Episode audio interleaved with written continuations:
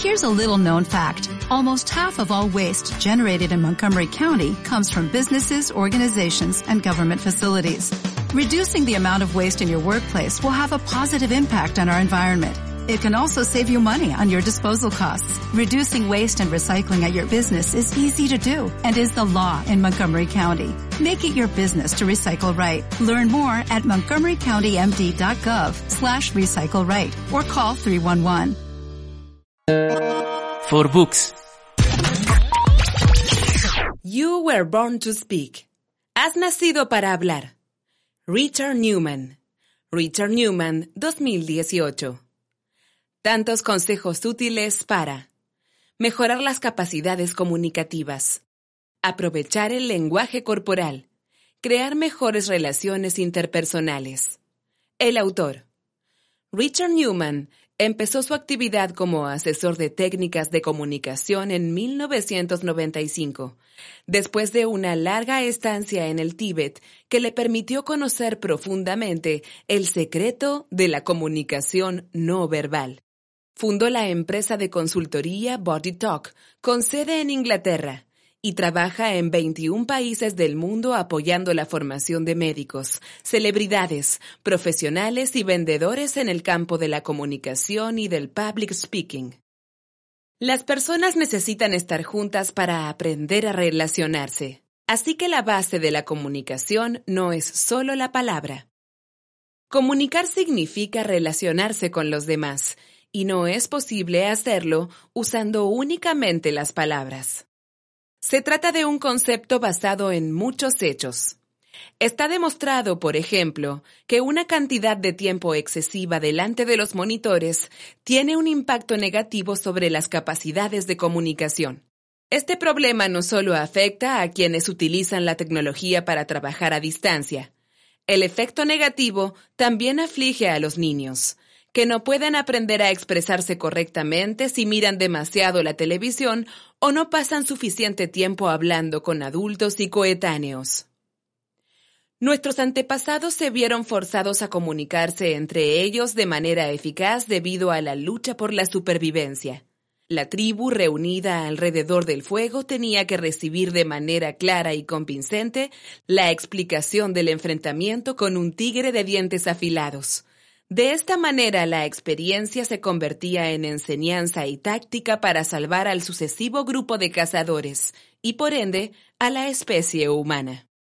Yuval Noah Harari, en su libro Sapiens, De animales a dioses, breve historia de la humanidad, explica que un chimpancé solitario tiene más posibilidades de sobrevivir en una isla desierta que un humano mientras que un grupo de seres humanos puede prosperar y crecer en donde una familia de monos moriría. De hecho, los seres humanos tienen la peculiaridad de saber colaborar cuando son un grupo numeroso comunicándose de manera eficaz.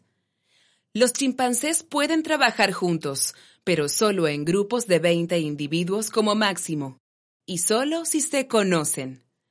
Las abejas pueden trabajar juntas en grupos numerosos, pero sus técnicas de comunicación no son adaptables y por lo tanto no pueden reaccionar efectivamente a los cambios de esquema. El ser humano es instintivamente flexible y gracias a esto supera los problemas de comunicación que podrían frenar la colaboración colectiva. Comunicar significa saber relacionarse con los demás con un objetivo preciso, intervenir en el pensamiento y el comportamiento del interlocutor. Ser eficaces significa concentrarse en un resultado.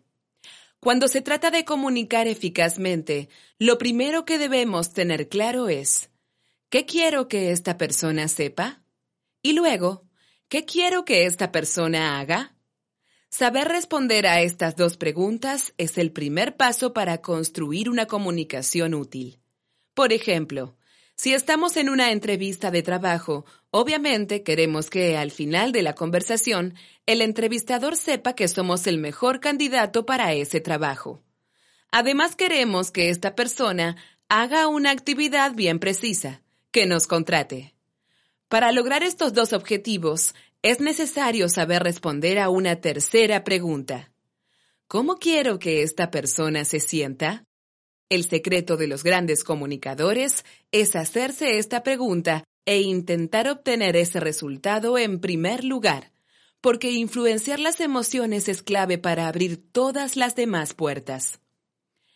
El consejo de muchos es, sé tú mismo, pero en realidad en la mayoría de los casos es una pésima idea, porque a lo largo de la vida todos nosotros acumulamos malos hábitos y comportamientos erróneos que nos impiden entrar en contacto correctamente con las personas. Comportarnos de una manera que a nosotros nos parece normal podría ser un grave error si antes no hemos comprobado que esta normalidad se adapta y es congruente con una comunicación plena y expresiva.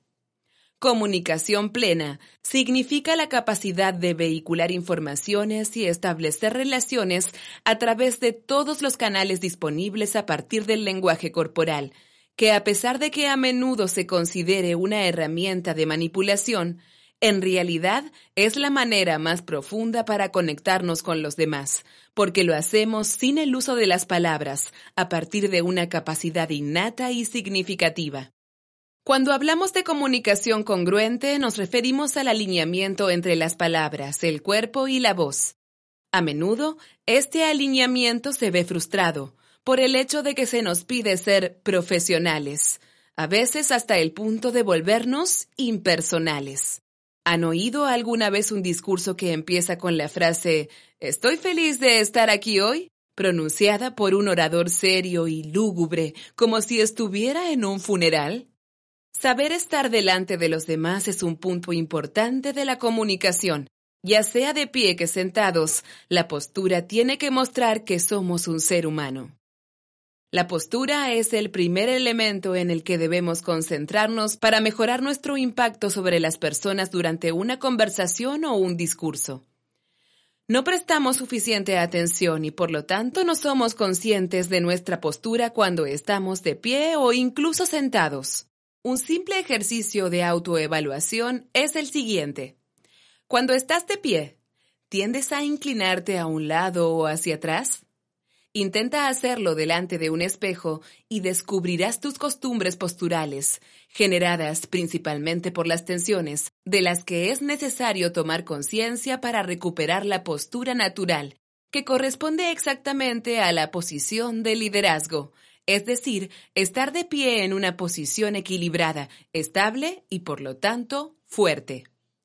Debemos tener las piernas abiertas para que la distancia entre los pies corresponda con la amplitud de los hombros y para ocupar nuestro espacio sin expandirnos de manera prepotente, obteniendo una presencia eficaz. Esta posición es innata en los niños de ambos sexos. Estar de pie separando los pies a nivel de los hombros ayuda al equilibrio, así que es un comportamiento eficiente. Pero las cosas cambian rápidamente bajo la presión de la educación que nos enseña a mantener una buena posición. Ya alrededor de los seis años, las niñas empiezan a cambiar de posición cerrando las piernas y reduciendo el espacio que ocupan, mientras que los niños, al contrario, tienden a invadir el espacio abriéndolas. Parece un hecho sin importancia, ¿no? Cierra los ojos e imagina a una mujer de pie delante tuyo con los pies juntos luego con las piernas abiertas y finalmente con los pies a la misma distancia que los hombros. ¿Cómo cambia tu percepción de esta mujer? Un espacio tan pequeño puede realmente tener mucha importancia cuando se trata de comunicación.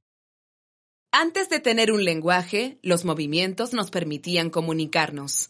Renunciar al lenguaje corporal empobrece la comunicación y es importante entender cuáles son los movimientos que debemos hacer y cuáles debemos evitar. La primera regla es que los movimientos deben tener un sentido. Si nos movemos sin razón, las personas entenderán este movimiento como el desahogo de nuestro nerviosismo, algo que probablemente será verdad. Caminar hacia adelante y hacia atrás de manera mecánica, cruzar los pies o las piernas si estamos sentados, acomodarnos en la silla, son todos movimientos que nos hacen parecer incómodos y por lo tanto estaremos comunicando que las palabras que decimos son un problema incluso para nosotros mismos. De la misma manera, no es correcto apoyar el peso en un solo lado, ya que es una actitud que puede ir bien durante un evento social, pero no cuando hablamos en público. Debemos estar apoyados de forma balanceada. Las mujeres tienden a moverse de un lado a otro. Los hombres, en cambio, pasan el peso de la punta de los pies a los talones. En ambos casos se debilita nuestra presencia y distraemos a las personas de lo que les estamos diciendo. No tenemos que esforzarnos por parecer casuales, como si no necesitáramos la aprobación del auditorio. Los gestos son un refuerzo visual de las palabras y tienen que estar alineados con lo que decimos, no contradecirlo. La doctora Susan Goldin Meadow, de la Universidad de Chicago, descubrió que mover los brazos mientras hablamos mejora las funciones cerebrales, ayuda a la coherencia mental, aumenta la eficiencia de la elección de las palabras y estimula la memoria. Su estudio involucró a 72 matemáticos a quienes pidió que describieran cómo habían resuelto una ecuación. Las personas autorizadas a gesticular recordaron y describieron su trabajo de manera mucho más precisa y clara que aquellas personas a las que le pidió que mantuvieran las manos quietas. Los gestos son fundamentales para estimular la coherencia mental. En otras palabras, gesticular no solo refuerza el mensaje, sino que nos hace más hábiles durante la comunicación. Obviamente, igual que con las piernas, las manos tienen que moverse cuando tiene sentido hacerlo, por ejemplo, cuando describimos algo. Existe una regla importante a tener presente. Los gestos con la palma hacia abajo enfatizan las afirmaciones, mientras que aquellos con la palma hacia arriba son adecuados para destacar mensajes abiertos o preguntas. Recuerda que podemos utilizar las dos manos para hacer gestos diferentes contemporáneamente, lo que nos permite modular y amplificar el mensaje. Por ejemplo, podemos tener una mano con la palma hacia arriba o hacia abajo y utilizar la otra para aligerar o reforzar. Si ambas manos tienen las palmas hacia abajo, se añade fuerza y sentido de conclusión a un mensaje. Tener ambas manos con la palma hacia arriba es un gesto espontáneo para motivar a las personas para que hablen. Por más interesante que sea el contenido, si el discurso se pronuncia con un tono de voz monótono, será inconsistente y aburrido. Para mejorar la calidad de la voz, lo primero que debemos hacer es liberarnos de la tensión. Si estamos tensos, los músculos se bloquean y la voz se resiente. Fundamentalmente consiste en desbloquear el cuello moviéndolo suavemente, pero no es suficiente. También hay que liberar la tensión de la mandíbula, y para ello es muy aconsejable simular la masticación. De esta manera también ayudamos los 43 músculos faciales que juntos nos permiten expresarnos. Por último, debemos liberar la tensión de los hombros y respirando profundamente la de los músculos del pecho y el diafragma. Un gran ejercicio de respiración, útil para practicar justo antes de entrar en el escenario o asistir a una reunión importante, es el siguiente. Expulsa todo el aire fuera de los pulmones, lentamente y profundamente, emitiendo un sonido ligero Permanece con los pulmones vacíos durante dos segundos. Luego, inspira contando lentamente hasta cinco y aguanta el aire durante cinco segundos para permitir que el cuerpo obtenga todo el oxígeno disponible. Expira el aire lentamente durante cinco segundos y repite la secuencia un par de veces. Liberar la tensión de la voz y los músculos faciales nos permite expresar las emociones que el discurso nos provoca y que son las mismas que queremos suscitar en los demás. Una investigación llevada a cabo por el neurocientífico indio Vilayanur Ramachandran muestra que las llamadas neuronas espejo, presentes precisamente para ayudarnos a entender cómo se sienten las demás personas, se activan gracias a la voz. No es casualidad que seamos perfectamente capaces de percibir el estado de ánimo de las personas que conocemos bien, incluso si solo nos han pronunciado unas pocas palabras al teléfono. Contar una historia permite obtener la mejor escucha posible, pero es importante recordar que el problema a resolver no es el del orador, y sobre todo que no es él el héroe de la situación. Nuestra empresa, producto o idea no pueden ser los héroes de nuestra historia. A nadie le interesa escuchar a una persona que presume. La historia tiene que encender la atención de los oyentes, o mejor dicho, la pasión. Y esto solo puede suceder si les otorgamos el rol del protagonista, que en el storytelling corresponde al del héroe. De esta manera, el mentor, el que habla, se encuentra en la posición de poder indicar al público el recorrido, por ejemplo, los productos, que le permitirán satisfacer sus deseos. El objetivo principal del orador tiene que ser establecer el orden más eficaz de su discurso, para que el auditorio se enganche desde la primera frase y se mantenga constantemente motivado para seguir escuchando hasta la conclusión. El gancho más eficaz son los valores. Obviamente, todas las empresas se preocupan por el dinero, pero para las personas esto no es suficiente. A la mayoría de la gente le gusta poder estar orgullosa de su trabajo. Necesitan sentir el aprecio, gozar de libertad personal y tener tiempo para pasar con la familia. Por ello, construyendo la historia que explicaremos, es esencial pensar en nuestro público como personas y no como empresa. ¿Cuáles son los desafíos que tienen que afrontar, las dificultades que tienen con el dinero y sobre todo los problemas de tiempo y valores? Entender estas cuestiones y lograr mostrarles cómo podrán resolverlas gracias a lo que les estamos presentando es la clave del éxito. Ser conciso y permanecer focalizado es importante para hacer parecer que el recorrido del héroe es un viaje lineal y factible. El exceso de detalles transmite una sensación de complejidad y por lo tanto genera desconfianza. Por último, es necesario recordar que los seres humanos son criaturas visuales y que las imágenes y los gráficos pueden hacer que las informaciones verbales sean más convincentes. ¿Y si la historia no convence a alguien? La mejor manera para gestionar las interrupciones y las posibles objeciones es colaborar. La acción correcta es detenerse y escuchar, incluso a costa de cambiar la agenda porque pasamos tiempo en un tema que no estaba contemplado. El peor error es hacer callar a la persona que intervino porque no hay tiempo.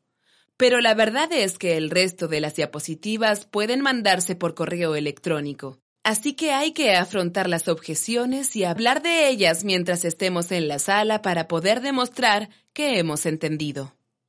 Si el público se siente escuchado y comprendido, es muy probable llegar a una conversación sana y a un resultado satisfactorio para todos. Citas. Tú no eres quien crees ser. Eres solo lo que comunicas. Jim Carrey. Acceder a ambos lados de ti mismo no te hará parecer masculino o afeminado, te hará parecer más humano. Tu cuerpo y tu voz son el barco de tu mensaje. Nunca nadie tomó decisiones basándose en un número. Las personas necesitan una historia. Daniel Kahneman. La voz no es una cuestión de volumen sino de intensidad. Para recordar. La supervivencia de la especie humana está extremadamente relacionada con su capacidad de comunicar. Nuestra posición en el escenario tiene que estar equilibrada y libre de tensiones. Los movimientos sin un objetivo concreto distraen a los oyentes. Los gestos, cuando son coherentes con las palabras, refuerzan el concepto. El papel del héroe en el storytelling de un discurso pertenece a los oyentes.